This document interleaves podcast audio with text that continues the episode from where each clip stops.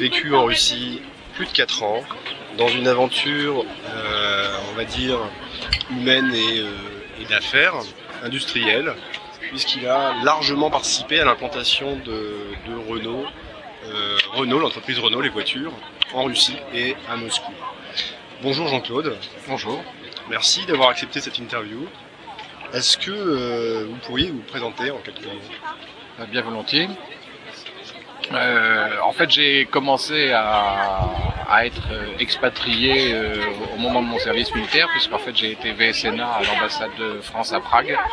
Donc c'était en 77, donc 77 c'était la République socialiste de Tchécoslovaquie. Ensuite, j'ai, j'ai- je n'ai plus véritablement euh, vécu à l'étranger jusqu'au moment où en 1999, mon, mon patron en fait, qui venait d'être nommé euh, directeur général donc d'Aftoframos, qui était la, la filiale de Renault et de la mairie de Moscou, Autopromos, c'est- voilà, euh, m'a demandé de, si je voulais le suivre. D'accord, alors com- comment s'est passée cette, euh, cette arrivée à Moscou euh, Comment est-ce que vous avez été propulsé en Russie? Quand il vous arrive un truc comme ça, vous commencez à en discuter avec madame, parce que c'est quand même elle qu'il va falloir euh, persuader qu'on parte pas quelque part en Sibérie.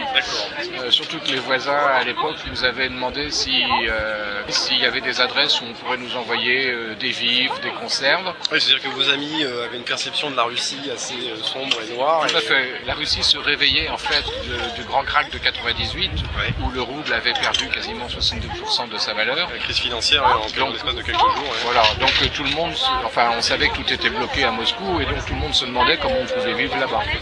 Donc la, la- la parade qu'on avait trouvée, quand un expatrié commençait à, à dire qu'éventuellement il serait éventuellement euh, intéressé, on invitait l'épouse pour euh, un week-end prolongé pour lui présenter Moscou, la vie à Moscou, le lycée français, les marchés, les magasins, pour que euh, bah, l'épouse se rende compte qu'en fait elle partait pas euh, au fin fond de la Sibérie, mais qu'elle partait dans une très belle ville. Et l'employeur devait convaincre l'épouse pour finalement avoir. euh, Oui, avoir tout à fait. Parce que euh, la Russie euh, ne pose plus de problèmes de principe, sauf éventuellement des problèmes euh, éthiques à certaines personnes. Mais euh, il faut savoir qu'en 98, euh, annoncer qu'on partait en Russie, euh, vous passiez quand même soit pour un fou dangereux, soit pour quelqu'un qui avait complètement perdu la raison. Quoi. Enfin, Un aventurier. un aventurier. Et donc euh, nous, on partait en plus avec euh, nos trois enfants. Donc euh, c'était quand même... euh, Qui avait encore peu de Français installés à il y, l'époque. avait, il y avait peu de Français. Ouais. Il y avait quelques sociétés, et les quelques sociétés qui avaient commencé à s'implanter au moment de 98, en fait, avaient fait machine arrière et donc rentraient, étaient rentrés sur la France. Renault est arrivé au moment où tout le monde partait, grosso modo. D'accord. Oui, oui, effectivement, euh, la crise financière a fait fuir pas mal de monde. Ouais. Et Renault est resté. Et Renault est resté. Quand, quand vous avez un projet industriel qui est la construction d'une usine, euh, de toute façon, c'est un projet euh, que la direction générale euh, imagine à 50 ans. Euh, C'était Louis Schweitzer qui était le président de Renault à l'époque. Euh, Louis Schweitzer avait clairement en tête qu'on s'y implantait. Il avait décidé qu'il fallait s'implanter en Russie et on, on tenait coûte que coûte. Donc vous avez fait un premier voyage euh, à Moscou. Oui. Quelles, quelles ont été vos premières impressions à ce moment-là? Ben d'abord, euh, j'ai d'abord trouvé que la ville était somptueuse. L'architecture des époques fascistes a des choses, enfin, a produit des, des ensembles architecturaux somptueux. Quoi. Puis c'est une ville qui a des, des avenues qui font euh, au minimum euh, deux fois, voire trois fois euh, les Champs-Élysées. C'est une ville avec des, beaucoup de parcs, de beaux immeubles, en triste état à l'époque, mais de beaux immeubles. Non, c'était une ville qui avait beaucoup d'allure. Donc vous y êtes retourné, votre femme a été convaincue Voilà, mon, mon épouse est revenue euh, après bon, euh, premier voyage. voilà, après le voyage, elle s'est aperçue qu'au marché, parce que les marchés aussi, euh, les marchés sont aussi superbes. Comme je dis souvent, ils sont aussi superbes que les marchés de Provence. Donc, euh, quand mon épouse a pu rester euh, plusieurs demi-heures dans, dans deux ou trois marchés, bon, elle est revenue rassurée. Elle pourrait nourrir la famille avec des produits à peu près équivalents à ce qu'on avait nous et, et en France, et ça lui poserait pas de problème. Quoi, à ce pu rassurer vos voisins sur le Voilà, voilà. On a dit aux voisins, euh, écoutez, venez, mais c'est pas la peine de, de venir avec de la nourriture, on aura de quoi vous faire manger. Donc vous êtes installé à Moscou. Voilà. Alors une petite anecdote, c'est que quand même, euh, on, on s'installe à Moscou, on arrive un 5 janvier, Ouais. euh, il doit faire euh, moins 30, euh, on est arrivé par l'avion du soir, on est dans notre appartement, euh, on a déballé le soir quelques matelas pour se coucher, puis le matin 7h30, je me suis dit c'est pas tout, maintenant que tu as emmené ta famille euh, là, euh, il va quand même falloir que tu te débrouilles mon vieux pour essayer de les faire manger. Ouais, ouais. Et donc je suis sorti de notre immeuble en disant bon ben c'est pas tout. Où est-ce que je vais trouver du pain, du lait, du beurre? Et alors à ce moment-là, euh, c'était en plus un dimanche. Vous parliez un peu le russe ou pas du tout Pas du tout. Oh, non, je commençais à déchiffrer le cyrillique. Ouais. Euh, donc je savais euh, à peu près quand je savais, je me doutais ce qu'un magasin pouvait vendre en lisant son nom. D'accord, vous reconnaissiez quelques Voilà, mots. voilà. Mais ça allait pas beaucoup plus loin. Et en fait, on est descendu, je suis descendu de mon immeuble à 7h30 un dimanche matin. Et alors là, il y avait un gastronome qui était là, ouvert 24 heures sur 24, 7 jours sur 7, et dans lequel j'ai acheté euh, euh, du lait président, du beurre président, des biscottes de je ne sais plus trop quelle marque, euh, mais bien connues de chez nous. En fait, je suis remonté avec les clients d'un petit déjeuner. Et quand mon épouse a vu ça, elle m'a dit mais t'as trouvé ça où? Ben, J'ai dit c'est en bas, c'est en bas de l'immeuble, voilà. C'est ouvert tout le temps. Et donc vous aviez, alors, vous avez commencé à travailler euh, donc, euh, avec, avec vos. Ça a été quoi la, les premières sensations de, travailler en Russie? Ben là, au début, euh, en fait, on a recruté l'équipe, parce que moi, je suis arrivé, euh, donc je devais m'occuper des, des services financiers. En fait, on avait recruté la caissière. On avait euh, une jeune femme qu'ensuite on a, on a embauchée, qui était une française, qu'on avait euh, pris en, en contrat pour tenir un début de comptabilité.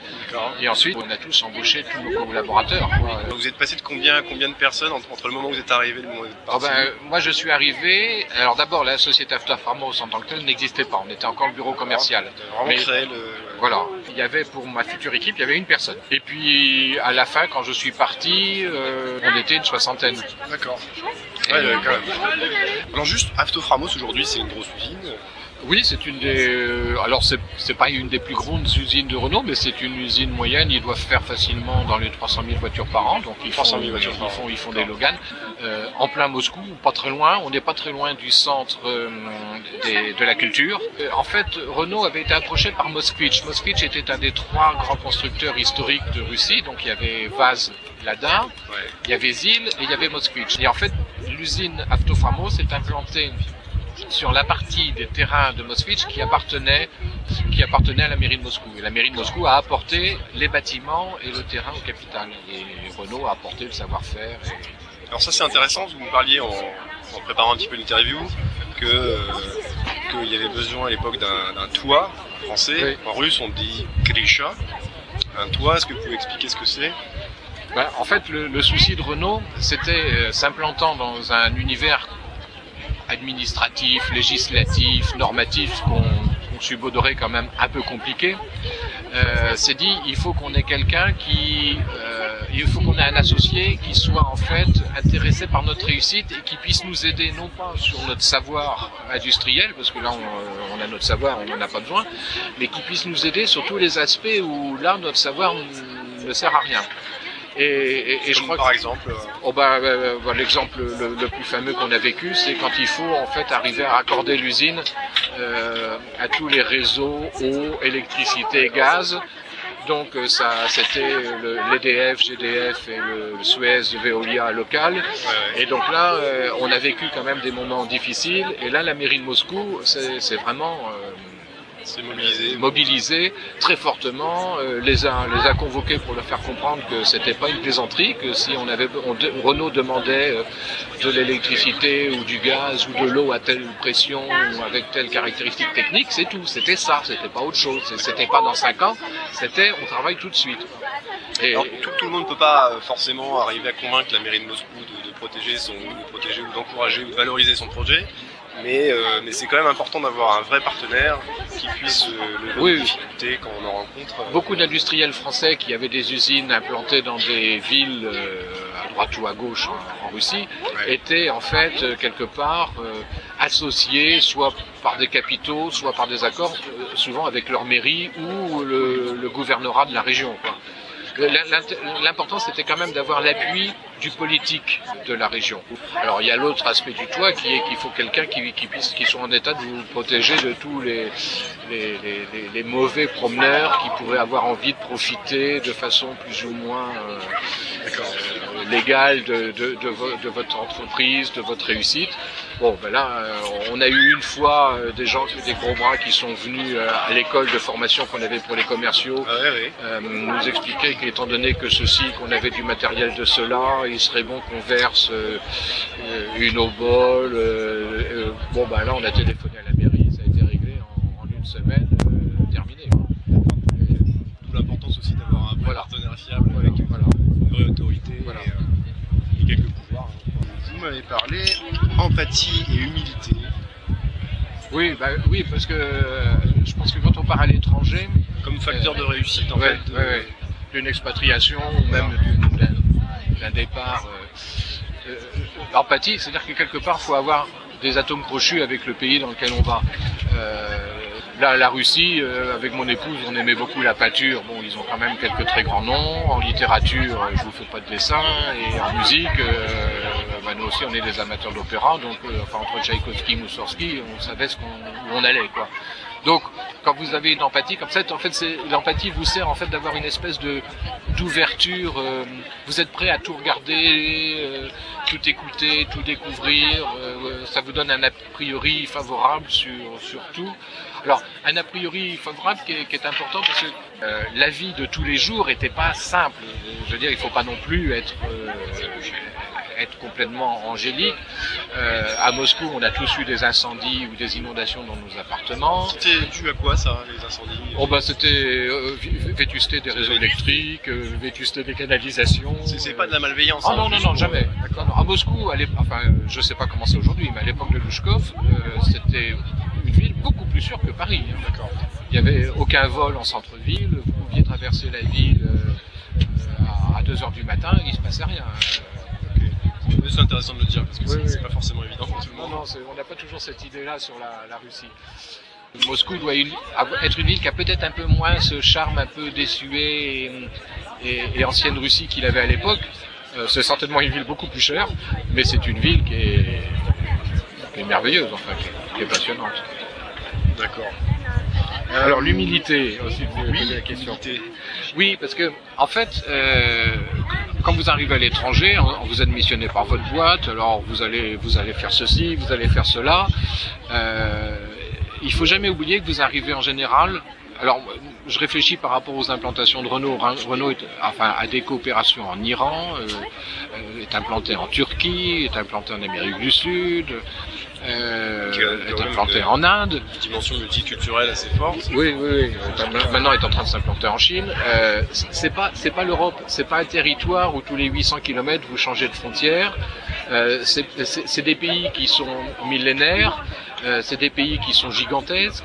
Euh, c'est pas, même s'ils ont des difficultés au moment où vous y arrivez, euh, c'est des pays qui ont une histoire euh, parfois aussi brillante, voire plus brillante que, la France. Et donc, il faut savoir, en fait, juger ce que vous vivez à l'aune de cette continuité historique.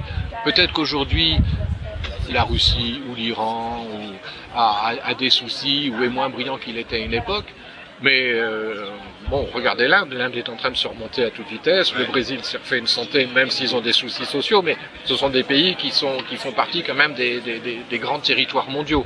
Donc euh, ne pas la ramener avec euh, il y a que la France, en France on fait comme ça, tout ce qui est fait en France Oui, est forcément meilleur. quoi. de, de que Voilà, voilà.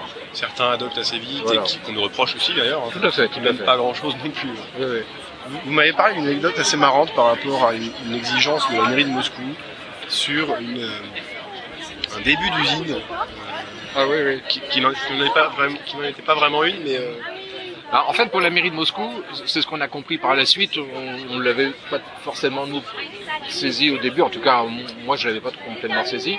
C'était le plus gros euh, projet industriel euh, de Louchkov, qui était le maire de, de Moscou à l'époque, et de Chantsev, qui était son adjoint. Euh, c'était le parce que en fait, ça, on annonçait quand même quelque chose y compris les emplois annexes, euh, c'était de l'ordre de euh, 3000 à 4000 emplois, donc c'était énorme pour une ville. Et donc, euh, c'était le plus gros projet industriel. ben, il- à l'époque, c'était le plus gros euh, projet industriel qu'ils avaient dans leur carton. Donc, euh, ils, ils se sont vraiment beaucoup investis. On avait d'ailleurs une chef de projet Renault euh, au sein de ce bureau des participations industrielles de la ville de Moscou. Et au conseil d'administration, euh, Chantsev, le vice-maire, est toujours venu.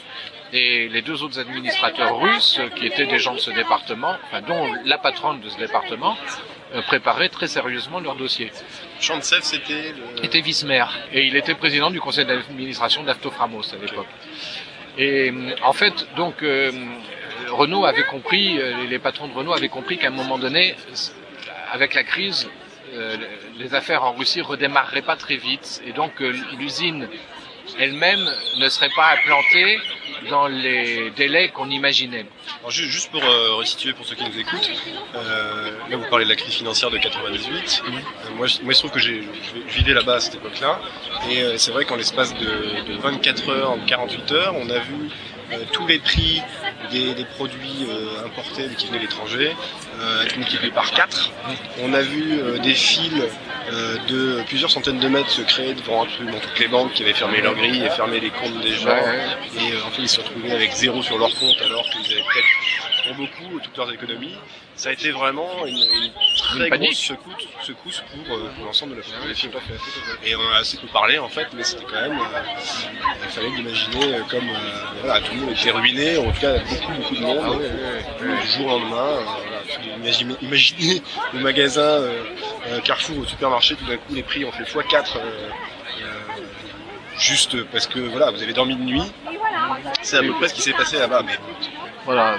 Donc, en fait, la, la, la- mairie, enfin Renault s'est aperçu que donc l'usine on la démarrerait pas dans les temps initiaux, initialement prévus, mais qu'il fallait faire quelque chose. Et, d'ailleurs, la mairie de Moscou nous demandait ce qu'on pouvait faire. Et donc, en fait, ce qu'on avait fait, c'est une usine, ce qu'on appelle une usine tournevis, une usine SKD, c'est-à-dire qu'en fait, on faisait venir des véhicules euh, quasiment terminés de, de notre usine turque. Euh, avec euh, la collection de pièces qu'il fallait remonter dessus, qui suivaient en carton ou dans des, dans des caisses en bois, et arrivé à l'usine, on remontait tout ça. Et donc on avait simplement ce que ce que mon patron avait pris comme précaution, c'est qu'il il avait en fait euh, peint l'atelier dans lequel on avait mis ça ouais. euh, avec la signalétique d'une vraie usine Renault. Donc euh, les couleurs, le gris, le jaune, les, les... enfin vraiment que les, affaires étaient compromises pour quelques années avec cette crise financière, Voilà. mais il fallait quand même il montrer. fallait montrer que qu'on faisait quelque chose de sérieux. Et donc, euh, on a fait visiter cet atelier donc euh, au- au vice-maire de Moscou et euh, aux membres du conseil d'administration, mais qui ont été enthousiastes, et qui, qui- enfin, euh, ils voyaient de la voiture être en train de fabriquer, euh, d'être fabriquée à Moscou. Donc en fait, elles étaient fabriquées ailleurs, elles étaient euh, Elles étaient démontées, euh, partiellement démontées à l'usine turque et pour, remontées, euh, voilà. pour donner l'illusion d'une. Voilà. Accessoirement, ça avait quand même une vertu, euh, c'est que bon, ça, ça, ça, officialisait la volonté de Renault vis-à-vis de, de la mairie de Moscou. Ça nous permettait aussi à nous, euh, industriels, de tester toutes nos procédures, tous nos processus. Parce que euh, il faut mieux tester les processus d'approvisionnement, de dédouanement quand vous avez euh, 10 pièces qui rentrent avec une caisse que Ouais. quand vous avez euh, 100, 250 pièces euh, D'accord. qui débarquent. hein. Autant, autant les Russes voulaient montrer quelque chose qui existe, qui existait pas vraiment encore, autant ça vous a permis. Nous, ça nous a permis de vraiment de, de rôder tout le fonctionnement administratif euh, de, de la société. Et ça, c'était fondamental. Donc finalement, c'est pas forcément une habitude que nous on aurait pour, démarrer une usine? Oui, on a tendance à vouloir démarrer euh, d'un coup d'un seul, Ouais. Je peux vous assurer qu'en Russie, euh, ça nous a bien servi. hein. D'accord. C'était les, les Russes qui ont demandé ça. Alors les Russes nous avaient demandé ça, et puis alors, surtout les Russes nous ont dit, euh, enfin Joseph a dit, mais il faut faire, l'inaugur- faut faire inaugurer cette usine par euh, le maire. Ouais. Alors euh, évidemment un, un peu de flottement du côté de, le- de- de- de l'équipe française en disant mais bon ça n'est guère qu'un hangar avec un peu et en fait je peux vous assurer que les Russes sont arrivés à mettre les, les caméras alors évidemment le service de com de la mairie de Moscou avait tout pris en main et Ils sont venus avec des journalistes des. oui, oui, ils avaient convoqué des journalistes. Euh, Bon, ben, nous, on avait fait la réception qu'il fallait, tout ça. On avait mis nos ingénieurs français parlant russe et russes euh, de bon niveau en, en avant. Et donc, euh, honnêtement, aux informations euh, régionales de Moscou, quand on voyait le reportage, on avait l'impression que ça y est, Renault annonçait que c'était un- un- une usine CKD, mais enfin que c'était gigantesque, complètement industrialisé, et, Ils avaient, ils avaient fait un super montage un super montage. en ouais. utilisant vraiment les angles. Les- les on a fait, on avait fait visiter, je crois, je me demande si c'est pas l'ambassadeur ou en tout cas un certain nombre de, de collègues français, industriels français, on leur a fait visiter l'usine après qu'ils aient vu le reportage et eux de l'armoire parce que par rapport à ce qu'ils avaient vu à la, télé, la réalité, ils se demandaient comment on avait, euh, comment on avait pu faire le passage de, ce reportage extraordinaire à la réalité très simple qu'on avait au démarrage. Oui, donc comme, comme vous avez une, euh, une, belle aventure en affaires et euh, une belle aventure industrielle en Russie, c'est quand même pas le, cas de tout le monde. Vous connaissez certainement quelques trucs et astuces qui permettent de, de rencontrer le succès en fait dans son projet. Euh, Il y a quelques personnes qui nous écoutent qui souhaiteraient par exemple s'installer, travailler en Russie, qui ne savent pas trop comment faire aujourd'hui, qui, euh, qui sont dans un tout début de projet. Est-ce que vous auriez des, voilà, des petites astuces à leur donner là-dessus? On a parlé de- d'empathie, d'humilité, ça, ça, ça fait partie des, des points clés, théoriques. Et est-ce que vous en connaissez d'autres? Euh, la première chose à faire, c'est, mais je pense que on fait ça dans tous les pays, c'est de s'entourer des conseils euh, des gens qui sont déjà sur le terrain. Alors, euh, bon, bah, quelque part, il faut quand même le, dire, surtout qu'à Moscou, c'était une réalité. C'est que souvent l'ambassade et, le service économique euh, ou commercial de l'ambassade est souvent d'une très bonne aide. Euh, ils sont souvent des, metteurs en relation extrêmement performants. Il se trouve qu'à l'époque, l'ambassadeur était en plus quelqu'un d'extrêmement motivé sur les affaires économiques et, tout son service économique et, et commercial euh, vraiment aidait, aidait les entreprises. Ensuite, vous avez dans quasiment tous les pays du monde, vous avez les grands cabinets anglo-saxons qui sont présents. Euh, HSBC, Ernst Young, enfin bon, nous il se trouve qu'on travaillait euh, avec Ernst Young parce qu'ils avaient beaucoup de partenaires français, euh, Ouais. donc ça, ça facilitait le travail. Bon, ces gens-là, en fait, ce sont aussi des gens qui vous mettent en relation, qui savent ouvrir les portes dans les ministères. Euh, c'est pas forcément des gens qui connaissent le, le- le détail de la vie du terrain, mais ils sont quand même souvent de bons conseils. D'accord. Donc euh, c'est avant tout s'ouvrir un réseau Oui, qui est euh, lui-même, euh, enfin chaque point de réseau est à son propre réseau. tout à fait, Ouvrir, tout à fait. les portes le plus loin possible pour, entre autres, bah, trouver le bon partenaire russe ou les bons partenaires russes. Très bien, Mer- merci pour ces quelques minutes euh, passées ensemble, c'est vraiment passionnant. Euh, Peut-être un dernier mot, euh, est-ce que, est que vous auriez un conseil à donner à, ceux qui souhaitent se lancer dans l'aventure, euh, qui peut-être hésitent, euh, qui, voilà, qui, se disent c'est quand même un truc de fou d'aller travailler là, mais en même temps j'irai bien. Ah bah ça, il faut y aller parce que c'est- un des pays les plus passionnants. Je dis souvent, quand, quand vous voyez un, Coréen ou un Japonais, il est jaune et il aime une musique que vous n'aimez pas. Quand vous voyez un Russe, d'abord vous le reconnaissez pas forcément dans la rue. Vous aimez-vous à peu près ce qu'il aime Tchaïkovski, Kandinsky, Tchekhov. Lui, il adore Victor Hugo, Napoléon, euh, Barbara. euh. Donc, euh, vous vous dites, bon, finalement, on est très proche culturellement. Ouais. Et finalement, vous apercevez que la différence culturelle, elle n'est pas dans la culture, elle est en fait dans, dans l'approche intellectuelle, ethnique, euh, éthique des choses.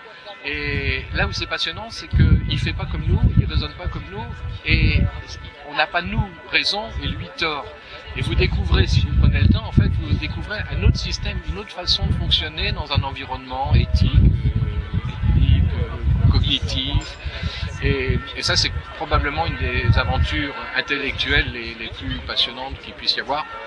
En plus, c'est un pays extraordinaire à visiter. Euh, Enfin, nous, on n'a on n'a pas arrêté de voyager pendant 4 ans, mais on n'a pas vu le, le 20e de ce qu'on aurait dû voir en, en Russie. D'accord, superbe aventure. en tout cas. Voilà. Et donc, il faut y aller sans aucun, sans aucun regret, ni sans aucune, aucune peur. C'est un pays passionnant. Très bien, merci beaucoup euh, Jean-Claude Capret pour ce- cette interview. Et euh, je vous dis à très bientôt pour, la suite sur site.